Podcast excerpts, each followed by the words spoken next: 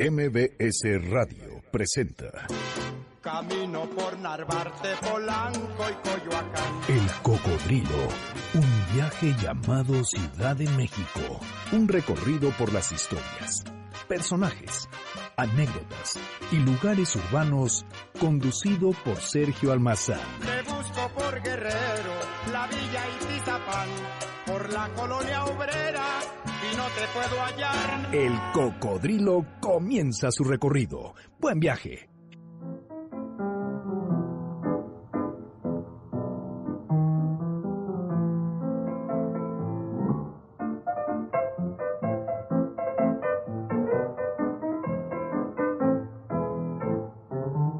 En estas noches de frío, de duro cierzo invernal,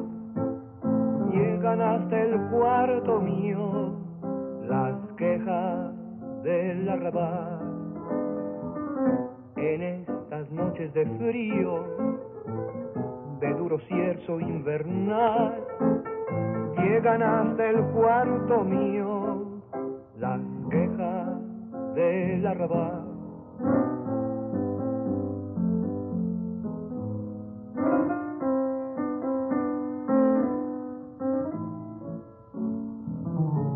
Arráncame la vida. con el, compositor mexicano Agustín Lara. Define el discurso musical amoroso de la primera mitad del siglo XX. Extrae del arrabal las quejas y emociones, convirtiéndolas en plegarias emocionales que describen ese sentimiento del mexicano romántico. Arráncame la vida, Noches de Ronda, Señora Tentación, La Fugitiva, Azul y quizás su canción cumbre del apasionado perdido, Rival. Son ejemplo de la sensibilidad trasnochada del cantautor Agustín Lara, quien supo armar un cancionero popular románticamente evocativo de la ciudad que despertaba cuando todo mundo dormía. Lara creó la atmósfera sentimental de esa oscuridad donde la bandida, Graciela Olmos, promovió el deseo y la canción entre las notas del piano de aquel hombre, el flaco de oro. Sus musas e intérpretes pusieron la letra y melodía de Lara en la esfera internacional y en la memoria colectiva del mexicano y latino, que supo dialogar con esa otra vida que era la noche, el deseo y las pasiones azules como ojera de mujer.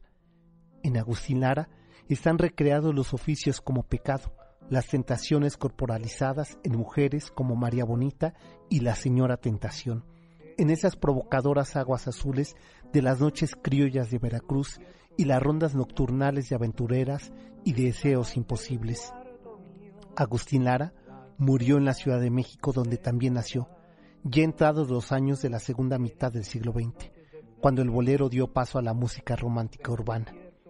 Era el 3 de noviembre de 1970. Lara sufrió un derrame cerebral y tres días más tarde muere, es decir, el 6 de noviembre de ese 1970.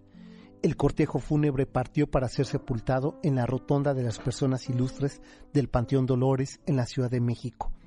Ángel Agustín, María Fausto Mariano Alfonso del Sagrado Corazón de Jesús, Lara y Aguirre del Pino, murió con su inmortal nombre, Agustín Lara, dejando viva y perdurable su obra musical que evocamos como prueba irrefutable de una pasión vívida hasta el infinito. Y si acaso te hiere el dolor, ha de ser de no verme, porque al fin tus ojos me los llevo yo.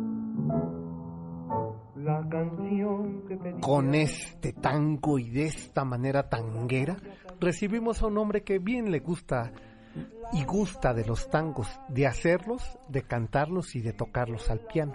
Me refiero a nuestro querido Salvador de María, tanguero de corazón. Muchas gracias, Sergio. Yo tanguero en todas formas, como lo has De dicho. los- Los... hago, los monto, los toco, los canto y los bailo. Ándale, así, y Así a veces todos juntos, ¿eh? Y a veces todos juntos y al mismo tiempo. Mucho cuidado tiempo con ello, completo. de tiempo completo. Mi querido Salvador, qué gusto me da que estemos aquí en cabina Oye, nuevamente. gracias, gracias de nuevo por invitarnos nuevamente a abrir el micrófono en este maravilloso paseo de nuestro cocodrilo con Agustín Lara en su versión tanguera. Exacto. Que qué bueno que tuvo tantos intérpretes, ¿verdad? Porque lo suyo, Sí. lo suyo no era cantar. No era, como le pasa a varios de los compositores, ¿no? Exacto. O sea, Agustín Lara, José Alfredo Jiménez, Armando Manzanero. eh, son estos compositores que bien le sueltan la pluma.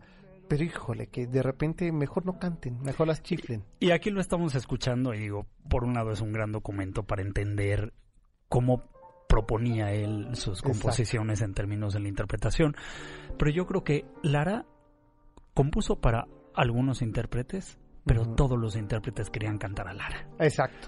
Hasta hoy, Natalia Lafourcade, Luz Casals, años después de que Lara muere, todavía hay tantísimos intérpretes que quieren acercarse a su obra y a su canción y acariciar nuevamente las notas que dejan impresas en el papel y darles una segunda revisión de lo que fue la grandísima composición de Agustín Lara.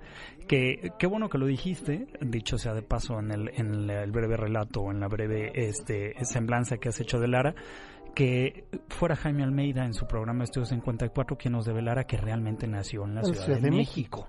No como él gustaba decirlo en Tracotalpan, pero ya hemos dedicado aquí otras otras eh, ediciones de este programa al personaje de Lara que le gustaba rodearse de misterio y como todo buen eh, divo. ¿no? Exactamente. O sea, le gustaba era hacer crear no, expectación. si algo era era mentiroso. Exactamente. Y bueno, pues eh, la prueba de ello está que podía decir que había nacido en Veracruz, como podía decir que tenía un hermano gemelo que era el que había nacido en la Ciudad de México, pero él en Veracruz. O sea, todas estas historias que alimentó y que afortunadamente nos permite hoy día, gracias a las investigaciones de gente pues dedicada a las biografías musicales, poder eh, ubicar a un personaje como Lara, porque siendo él de la Ciudad de México, podíamos, se puede entender por qué escribe tan, eh, tan así de la noche. Claro. Porque era un nombre urbano, totalmente, urbano. Totalmente.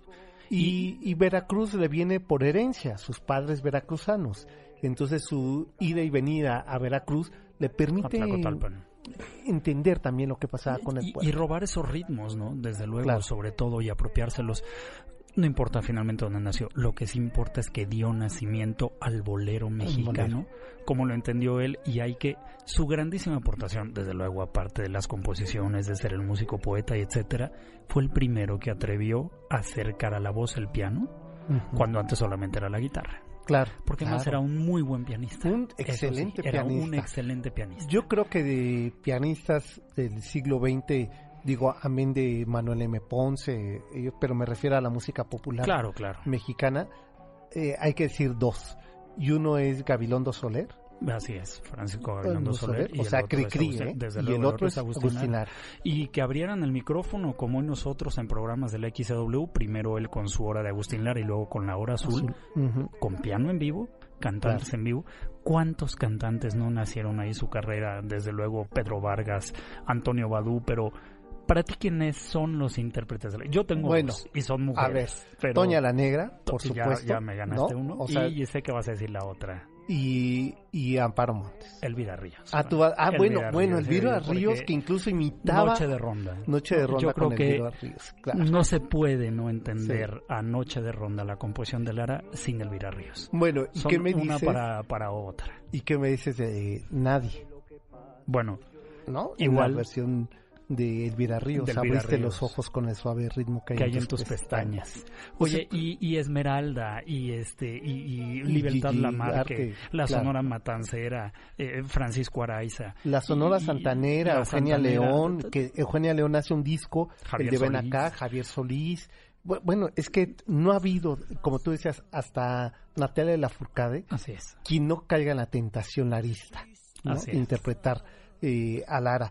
Por cierto que nos dice el Inge Zavala, y aprovecho para saludar a todo nuestro público que nos fuimos como hilo de media, pero Perdón, es que sí. Lara, pues Lara es Lara, perdónenme ustedes, pero yo creo que si ustedes están en casa y están diciendo, uy, ojalá que pongan esa, pues llamen al 5166 1025, ahí está Elvira Ríos. Hoy nomás los dejo un poquito con Elvira Ríos, pero los invito a que nos llamen, pidan su canción y, y sobre todo compartan alguna anécdota con un tema, porque seguro tienen alguna anécdota con un tema de Agustín Lara.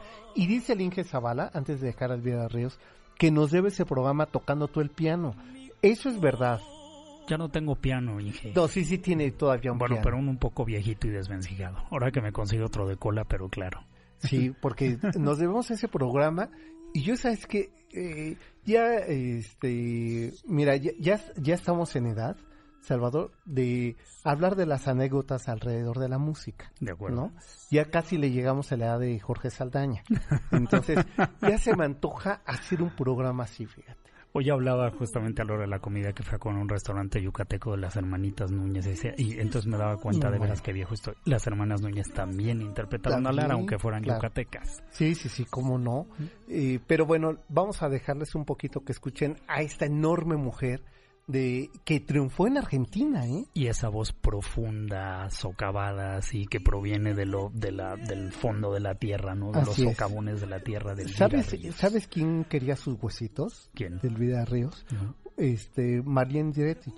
A Marlene Dietrich, pero pues, pues qué buen gusto. Pues sí, pues, pues, sin duda. Y, le- y, le- y bueno, pues eh, eh, vamos a escucharlo. Noche de rondas. no son buenas, que hacen daño, que dan pena, que se acaba por llorar.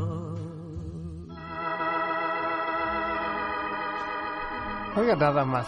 Va- vamos a perdonar el órgano melódico de Juan Exacto. Torres, pero Exacto. vamos a Pero aquí disfrutar de la voz cavernosa Exacto. de de- Elvira Ríos. del Vida Ríos. Que ustedes se imaginan a ella en la década de los 40, triunfaba en, en París. Así es. donde llega por primera vez, eh, creo que siempre cuento la misma anécdota, llega eh, esta María, María Félix, Félix. por primera vez a París y en, eh, en este lugar Las Siluetas, que era donde cantaba Elvira Ríos, la ve entrar y entonces le empieza a cantar María Bonita y pide que se acerque y dice, no, la estrella aquí eres tú, le dice María Félix. Y pues como no, no iba a competir ni con esa Jamás, voz, ni ¿no? con La esa voz, tendría- ni con la presencia de escena que tenía escena, Elvira Ríos. Exacto, exacto. Y después ella regresa a México, de aquí la contratan para que vaya a musicalizar películas a Argentina y hace una enorme carrera en Argentina, Elvira Ríos. Qué gran voz la de esta mujer. gran voz. Y fue con Noche de Ronda, justamente Exacto. con que brincó a la fama A la fama, pues sí, ahí de está. Agustín Lara. Que ya nos tenemos que ir a la pausa, o sea que de plano así nos hemos colgado. Bueno, el programa de hoy, ya regresando a la pausa, les digo a dónde vamos a recorrer. Nos vamos a ir al centro de la ciudad hace 100 años, en época de Carranza. ¿Eh? Así es que eh, llámenos 51 66 1025 o en tu Twitter, Arroba Salvador de María. mándenle en Twitter para que lo convenzcamos de que hay que hacer ese programa de piano, de piano de cola, Salvador. Perfectamente. y de música mexicana. Esto es El Cocodrilo, mi nombre es Sergio Mazán, esto es MBS 102.5, volvemos después de la pausa. lejos de Veracruz, Veracruz, donde hacen su nido las olas del mar. El Cocodrilo, un viaje por el tiempo y la ciudad. Volvemos. Llámanos a cabina 5166 1025.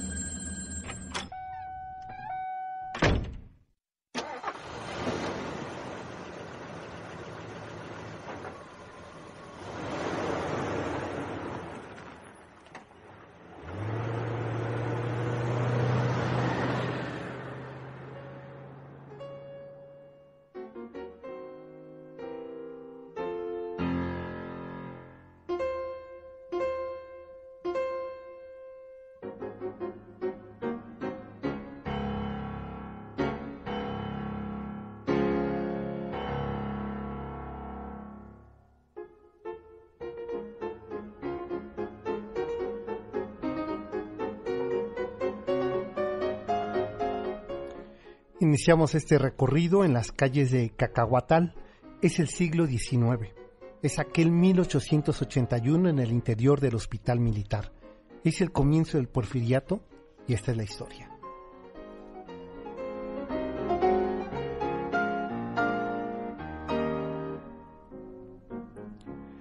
En 1881, en una de las aulas de la naciente Escuela Práctica Médico Militar en las calles del centro de la Ciudad de México, el doctor Nieto, un hombre de cincuenta y tantos años, flaco, alto, de pronunciada calvicie y bigote recortado, impecablemente vestido en casimiro inglés y corbata vino, encima casaca militar con botonadura dorada e insignes propias del rango, preguntaba a sus desmañanados y bien relamidos alumnos qué les llevaba a hacerse médicos militares.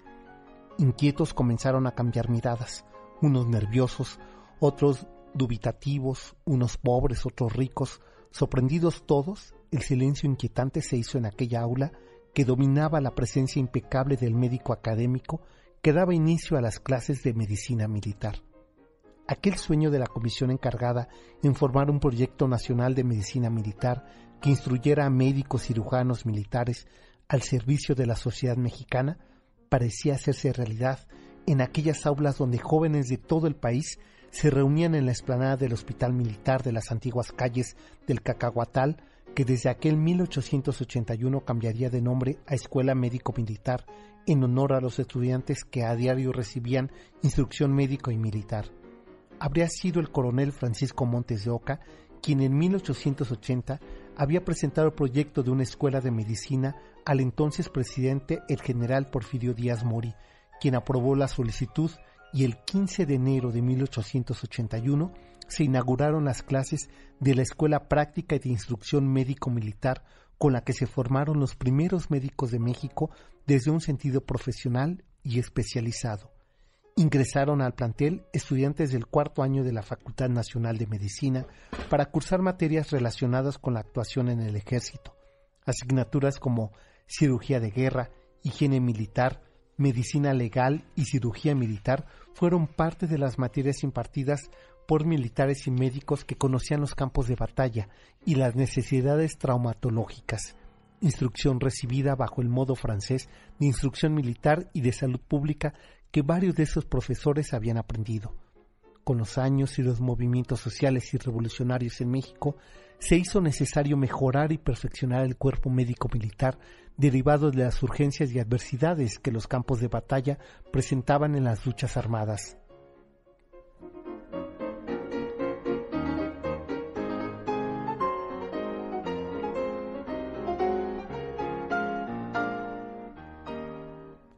Para marzo de 1916, primer jefe del ejército constitucionalista y mandatario de la nación, don Venustiano Carranza, nombró a Obregón como secretario de Guerra y Marina, quien asignó al brigadier Osornio como jefe del cuerpo del Cuerpo Médico Militar, quien consideró necesario mejorar los servicios del Hospital Militar de Instrucción, haciendo equipo con el doctor Guadalupe Gracia García, quien fue el director del hospital y del colegio.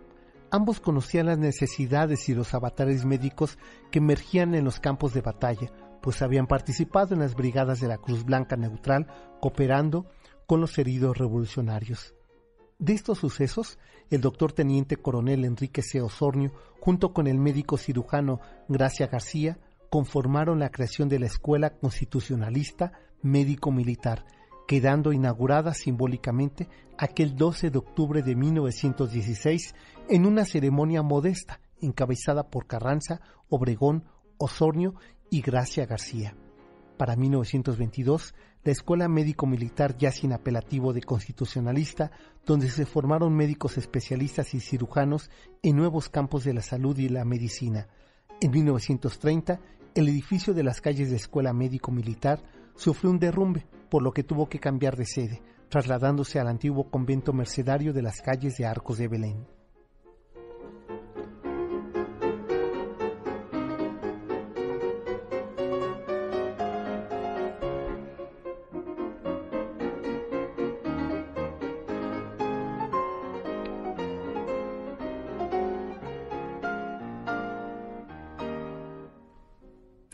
Posteriormente, en los llanos de Polanco, en la llamada Loma de Sotelo, por decreto presidencial del general Manuel Ávila Camacho en los años 40, se trasladó el Hospital y Colegio Médico Militar a sus instalaciones construidas ex profeso para la formación profesional de médicos y cirujanos militares en esos llanos de Polanco, que funcionaron hasta el año de 1975, ya que las aulas resultaron insuficientes, pues en 1973 se aceptó la primera generación de mujeres militares que se formaron en las tareas de salud pública y medicina en general, lo que provocó que se destruyeran aquellas instalaciones y en 1975 se inauguraran las nuevas y más amplias aulas donde profesores siguen preguntando a los estudiantes por qué quieren ser médicos.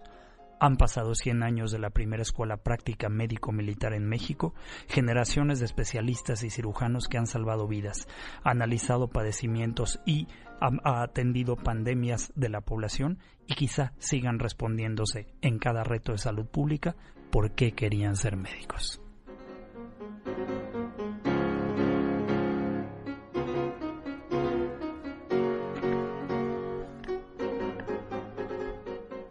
Pues sobre la mesa el tema, 100 años de la Escuela Médico-Militar en México.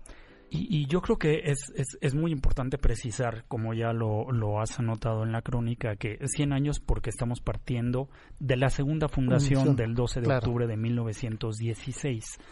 Porque la verdad es que la primera, como lo comentabas, se da en época de días en el año de 1881, donde añade esa palabrita instrucción, porque hay que acordarse que en ese momento a Díaz todo lo que sonaba educación francesa, como la Escuela de Artes Oficios que se duplicara acá de la École de Saint-Métier, como la Escuela de Instrucción, la Escuela de, de, eh, eh, Educación Militar y de Medicina Militar de Instrucción, igual que ocurría en val en Francia.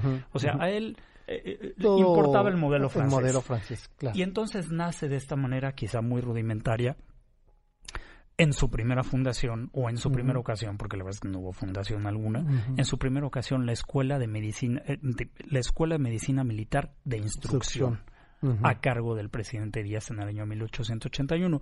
Pero yo que tú anotas perfectamente que la verdadera fundación se da en el año de 1916, en octubre. Y además se da después de un suceso terrible y, y azaroso que pareciera que hubiese nacido o que hubiese sido el evento proclive para la fundación de esta escuela. Y es la batalla de Celaya donde Obregón pierde el brazo. Pierde el brazo. Donde se le apoya el manco de Celaya. Porque en aquella batalla él es atendido justamente por el general al que él posteriormente nombraría como director de la escuela, lo lleva al vagón sanitario, ahí le hace una operación, una intervención quirúrgica, y después al vagón San Cívicas, lo lleva y donde cursa toda su convalecencia saliendo de Celaya. Que más hay que recordar que no fue una batalla de Celaya, fueron varias, batallas de Celaya. Y es en la última en que con aquella esquirla de Granada, de, manera tan desafortunada, Obregón pierde eh, el brazo.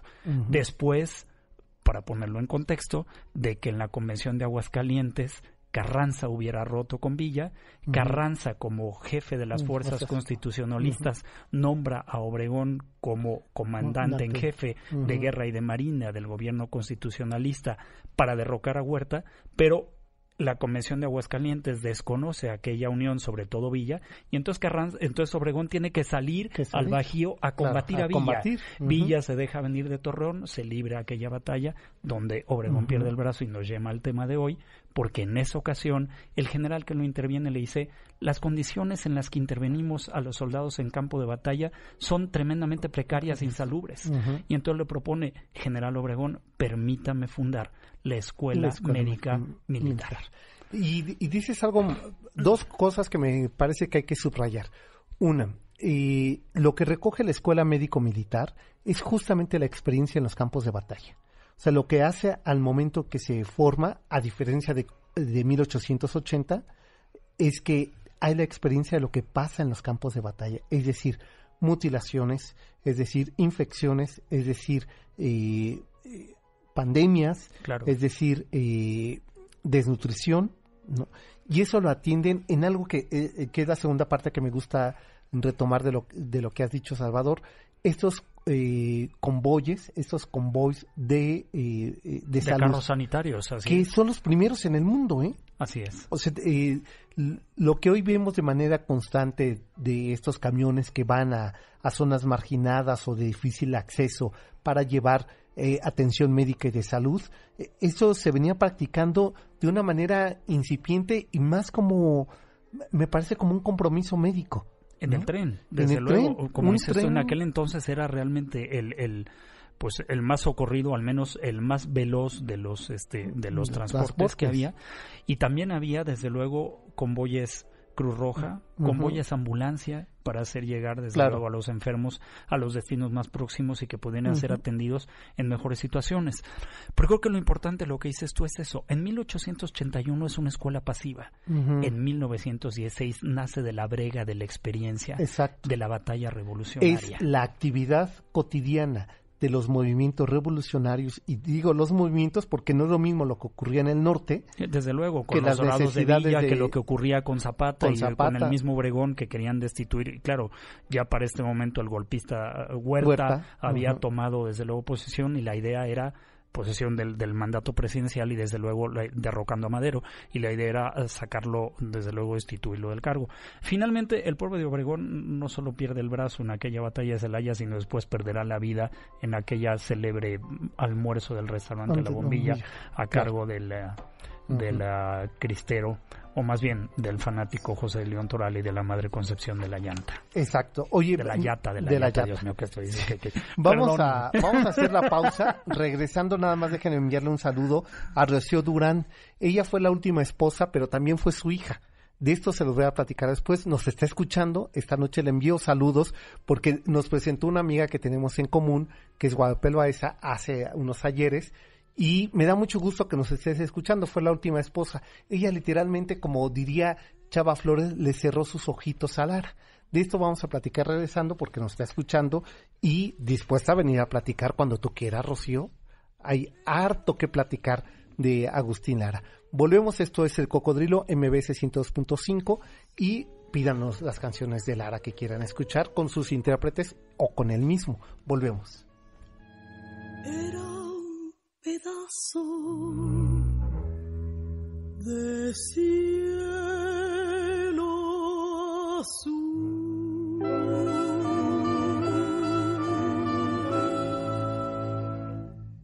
La luz de tus ojos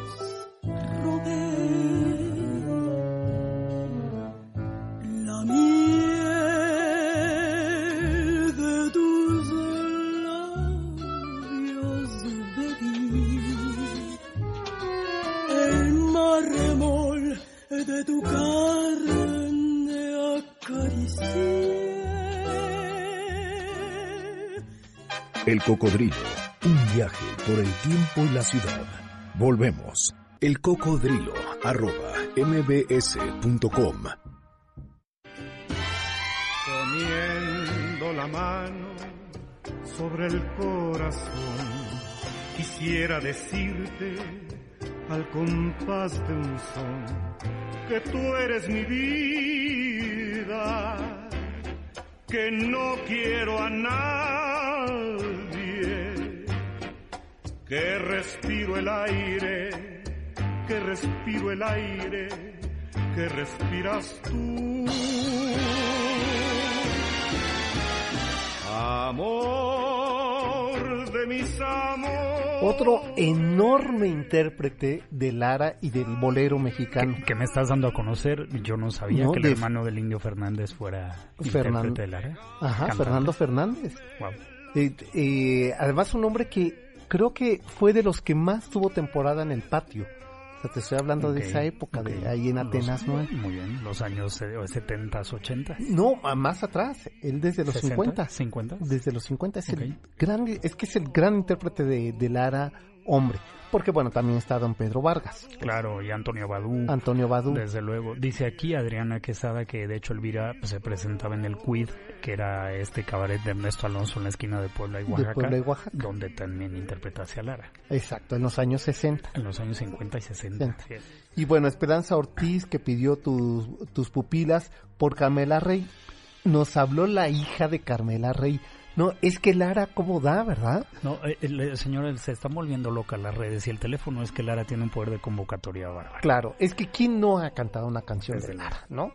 Eh, 51 66 1025 en su vía de contacto. Y bueno, pues saludos a la hija de Carmela Rey, que fue la última intérprete de música eh, de Lara, lo cual digo que no.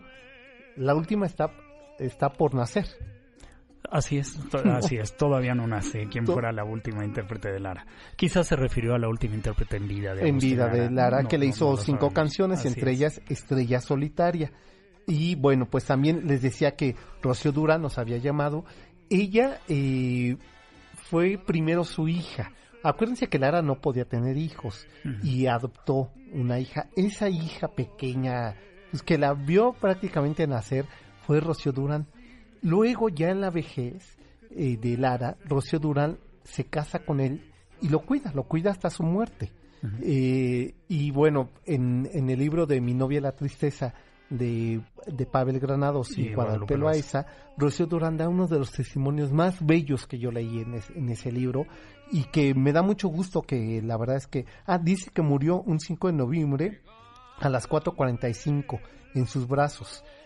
O sea, Ella le cerró los ojos. Es decir, que hace 46 años, un día como hoy, porque según dice en las biografías, seis, fue 6 de noviembre, puede ser que fue cuando se, se dio la, eh, el acta de, de funciones. ¿no? Con esa fecha. Armando Juárez, tú ubicas a Armando Juárez. Claro que ubico a Armando Juárez. Muchas gracias, Armando. Ya te echábamos de menos y desde luego viene Santa. No, dinos con quién la quieres. Yo, yo creo que hay, hay una intérprete muy característica de Santa que es Esmeralda. Claro, Pero bueno, si quieres, la buscamos con ella. pues sí. Y también dice por acá Juan Barajas García que por qué no se hace un programa o una serie sobre Agustín Lara. Estaría muy bien. Yo creo que hace falta recuperar a estos personajes. Entre ellos también dice que eh, casi no se habla de Fernando Sotomantequilla. ¿Cómo, cómo olvidar a Fernando. Sotomantequilla? Y bueno, pues llámenos, igual que en las redes sociales, arroba salmazán71, escríbanos la canción que quieren. Aprovecho para mandar saludos a alguien que tú también conoces y que dice que nos está escuchando desde la cocina y ¿Qué que nos está viendo Ah, que hoy en sabemos. especial venimos muy guapos. dice. Digo, no, no es que yo me eche porras, pero tampoco voy a negar lo que dice la gente, ¿Pero ¿verdad? ¿Por qué? Porque se van a privar de ello. desde Pues luego. sí, y se trata de Vianney. Vianney. Vianney, que Muchas tendríamos- Vianney. Saludos hasta Vianney atrás. Irlanda, ¿verdad? Hoy me enteré de su segundo nombre, Vianney Irlanda. Irlanda. Qué bonito nombre. Saludos sí. hasta el puente para Vianney. Y por cierto, Alberto, que hoy muy apresuradamente y muy diligentemente me trajo a la estación manejando rauda y velozmente. Ah, bueno, mira, pues mi, mi también. socio de, ya saben, de este, de esta nuevo taxi que es tan tan veloz y tan bien administrado este ¿Uber? servicio. ¿Quieres Exacto, decir? es- ah, bueno. Patrocínanos. Exacto. y, y bueno, están pidiendo Oye, canciones, pero no hemos regalado Patrocínenos, discos. Pues si esto somos cocodrilos, Pues sí. de hoy, pues Y- sería y estupendo, cómo ¿no? usamos y, ese y vaya que servicio. lo usamos. Sí. Y vaya que ustedes recorren la ciudad. Exacto. Y bueno, pues eh, déjenme invitar a la gente para que escuche a estas tres divas que solo ellas se atreven a juntarse para cantar. Y me refiero a doña Eugenia León, que están por entregarle un premio, ¿no?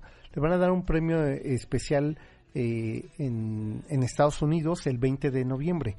Y Guadalupe Pineda y Tania Libertad, eh, estas tres mujeres que cada quien tiene su carrera y que antes ni se podían ver, ¿no? Ahora hasta cantan juntas. Según esa es la vida. Así, esa es la música. Esa es la música. La música es la embajadora de todo. Bueno, pues ellas, las tres grandes, que han tenido mucho éxito con este disco y con su concierto, está, tenemos eh, esta edición especial de su disco que es con el DVD que se grabó de las presentaciones de estas tres grandes.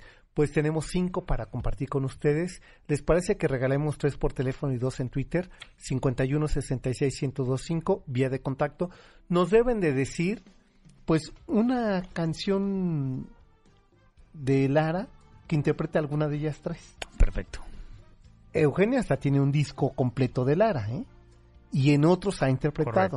Eh, Guadalupe Pineda también. También. Tania Libertad. ¿Quién sabe? Está en también. la libertad siendo No, peruana, también. pero seguro que No, también, también, ha, ha claro. interpretado a Lara. A Lara, sí, Digo, sí. es que les va a costar trabajito, pero busquen. Pero entonces, con que nos digan de alguna de ellas y, que, y el nombre de la canción y la intérprete, Así es. ¿no? Un tema de Agustín Lara.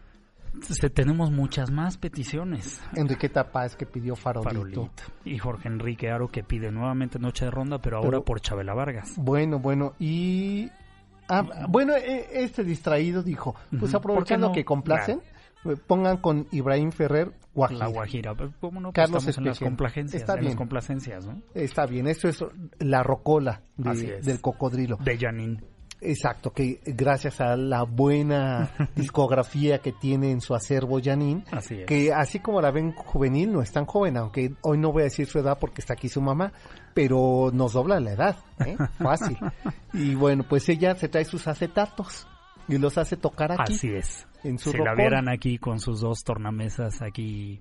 Este, Eh, ¿cómo no, se y, le, y le- y le mete manazo al ingeniero Zavala, que porque ella quiere hacer sus mezclas, ya saben cómo es esta mujer eh, apasionada que se va a ir a ver a Lila Downs en un ratito más. Maravilloso. ¿verdad? Por eso viene tan coqueta. Oye, pues 1915. Así y se viene entonces el general Álvaro Obregón escoltando a, a Venustiano Carranza a Querétaro, donde desde luego va a firmar la Constitución de 1917. Y con esta firma, entonces, la Escuela Médico Militar se desembaraza de dos palabras chocantes. La primera, instrucción que le pusiera Díaz, y, la, segunda, constitucionalista. Claro. Aquellas palabras desaparecerán por siempre para ser de ahora en más la Escuela Médico Militar. Así es. Y por ello es que lo sellan como su fecha de nacimiento eh, actual. Octubre de 1916. Así es. Así Es es. correcto. Y que está Antes de 100 que se años. promulgara la Constitución Antes, de claro. 17. Ujú. Pero ya, vamos, aquella palabra se dejaría de usar, Usar. caería en el Ujú. olvido la palabra constitucionalista, desde Y, luego. y bueno, y no es que cayera en el olvido, sino que va a tener, eh, digamos, Un, un potestad. resabio, claro, va a tener un No, resabio. y un patria que no- potestad que va a ser la naciente constitución. Así es. Entonces, eh, un poco lo que están haciendo, ¿no te suena familiar lo que ahora está haciendo el gobierno de la Ciudad de México, Manciera, de Ah, bueno, apoderarse claro. de la palabra Claro. para poderlo incluir y para que en ese febrero del 17 saliera Carranza a decir tenemos, habemos constitución. ¿no? Estoy Y él, em, eh, pues, abanderar. Sí, aprovechando la coyuntura, la coyuntura. política para hacer nacer una nueva, con una nueva palabra, una nueva supuesta nueva propuesta ¿no? Eh, política y de gobierno legislativa. claro. legislativa. Desde luego, Obregón después contendería por la presidencia, luchando ahora contra, no Huerta, sino contra Adolfo de la Huerta. Y nombraría, a, como lo dijiste tú, a Gracia García Cumplido como director del hospital y de la escuela Escuela. militar. Así es. Y entonces eh, se un ubicarían, como lo un decías tú, poco en gratitud de que pues, claro, de aquel salvado. servicio que le, que le prestara, desde luego en aquel convoy sanitario, junto con Osornio, Exacto. y que le salvaran la vida, y que le compusieran además, porque le hicieron toda una intervención para el muñón, ¿eh? Porque, Sí, no, no, a ver, no es que bueno. la esquila le dejaron un muñón muy bonito. Sí, no, Tuvo que haber ahí una operación eh, plástica Bueno, para una- darle forma al Hay una al imagen que hemos subido nosotros a la cuenta de Facebook del Cocodrilo MBS, donde está eh, Osornio con el brazo que lo está observando, como viendo cómo puede reparar. Pegárselo. Exacto. es, así es.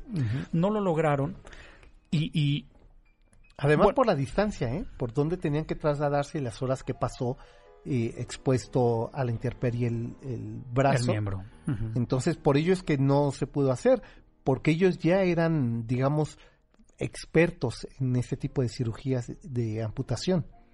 Claro. Oye, entonces vienen, como dijiste tú, a la calle de Cacahuatal, que hoy es, eh, Eh, Escuela militar. sí, eh, calle Escuela Militar, Militar, en- exactamente. entre Oye, por cierto, Suárez. dicho sea de paso, eh, el propio Lara se enlistó en, la, en el colegio militar y en la claro, escuela médico-militar en el año sí, 1920. Él claro. quería estudiar la carrera de médico ujú. militar, después la abandona, porque justamente él, él contiende, en 1920, no me acuerdo a qué batallón se adhiere, y sufre heridas en las dos piernas.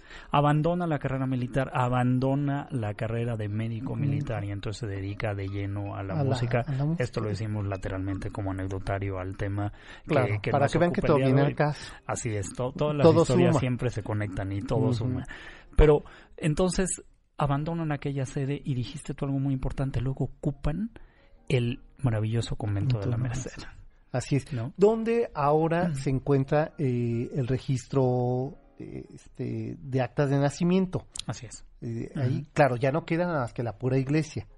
Pero en esos predios estuvo la escuela médico-militar porque eh, ya no cabían en la otra, que era muy pequeña.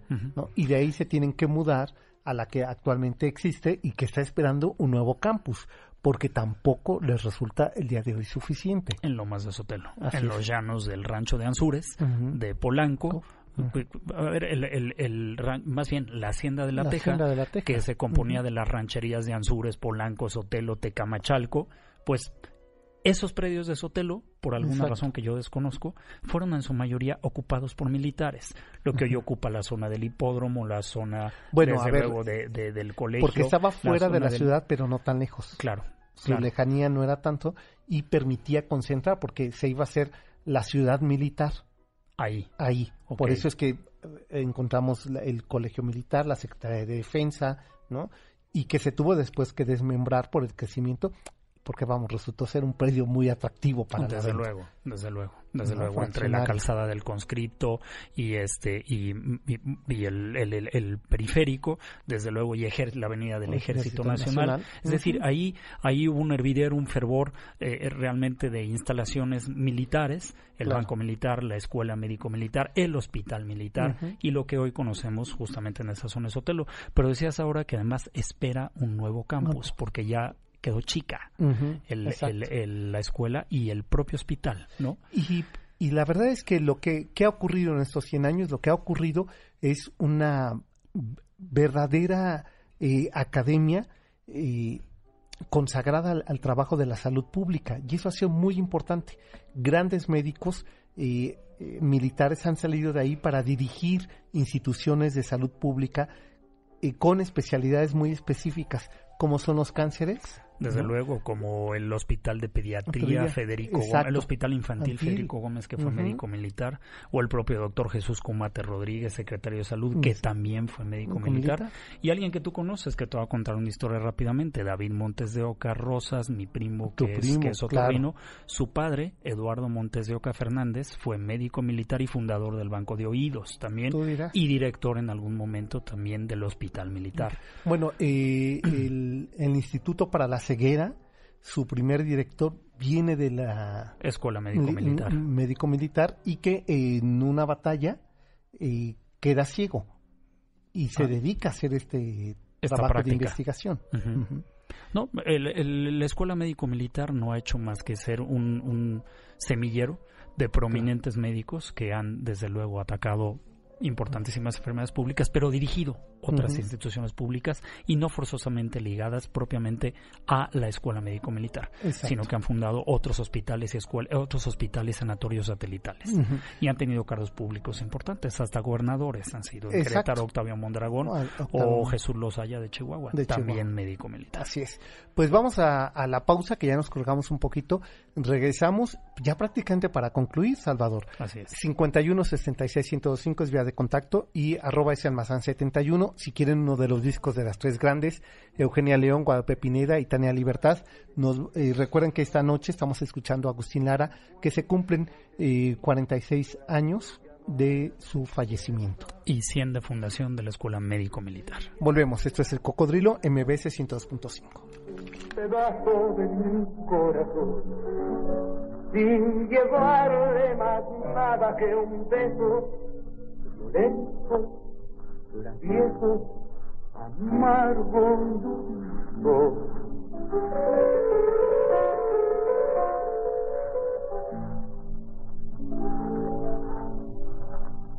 Arroyito que alumbras apenas calle de tierra.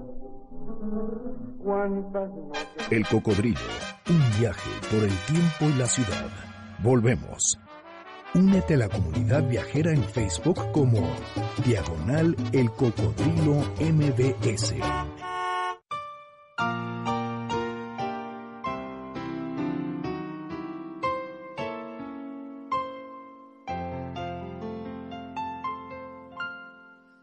Abriste los ojos con el suave ritmo que hay en tus pestañas y aunque de tus labios escuché un te quiero, sé que tú me engañas.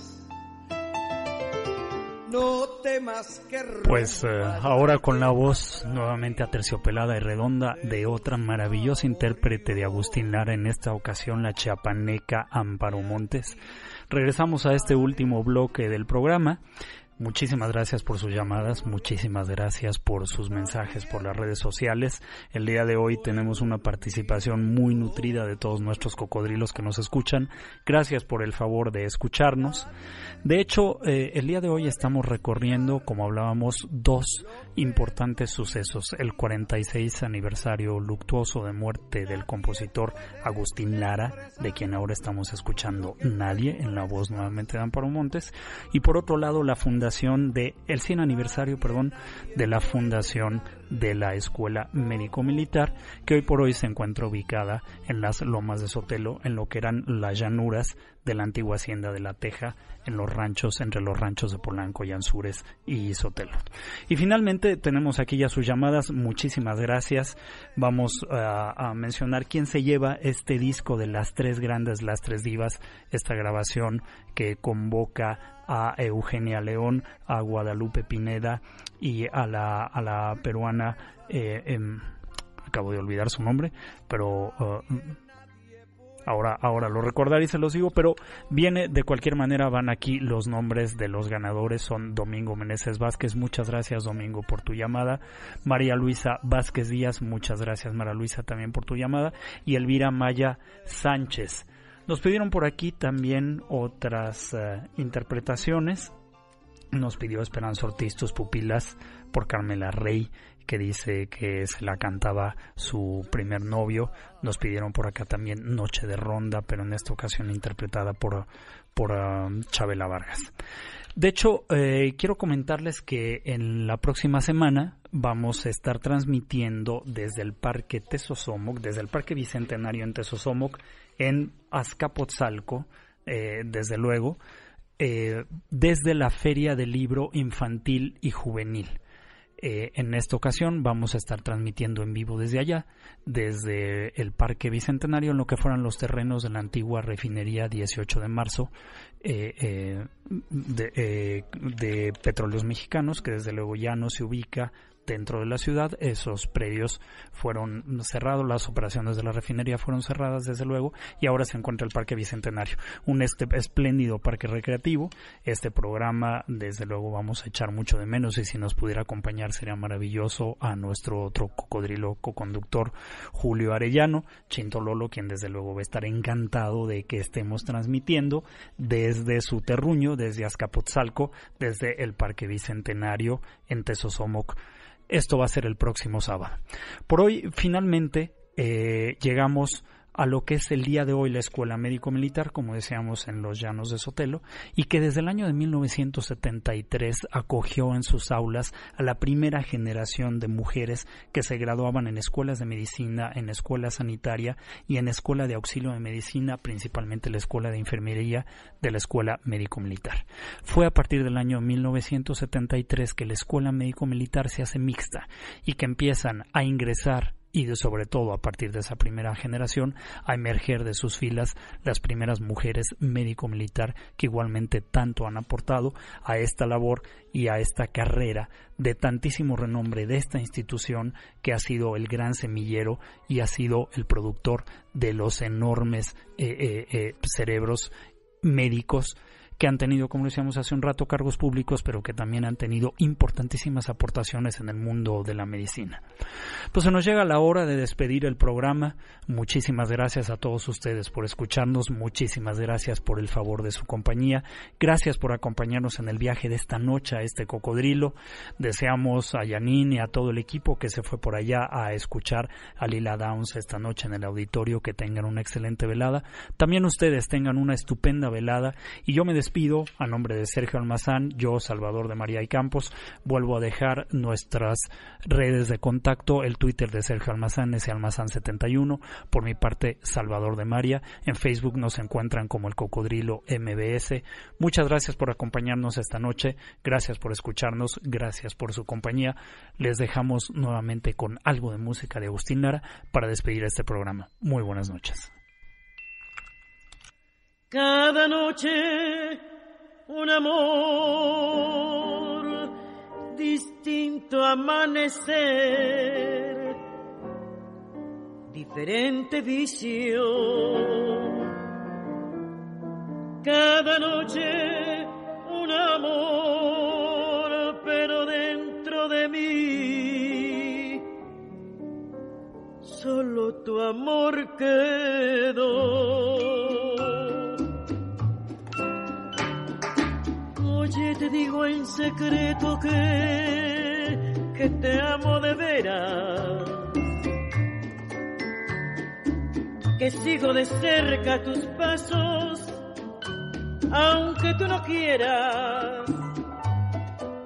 Que siento tu vida por más que te alejes de mí. Que nada ni nadie hará que me olvide de ti. Oye, te digo en secreto que, que te amo de veras. MBS Radio presentó Camino por Narvarte, Polanco y Coyoacán. El Cocodrilo. Un viaje llamado Ciudad de México. Te esperamos la próxima semana.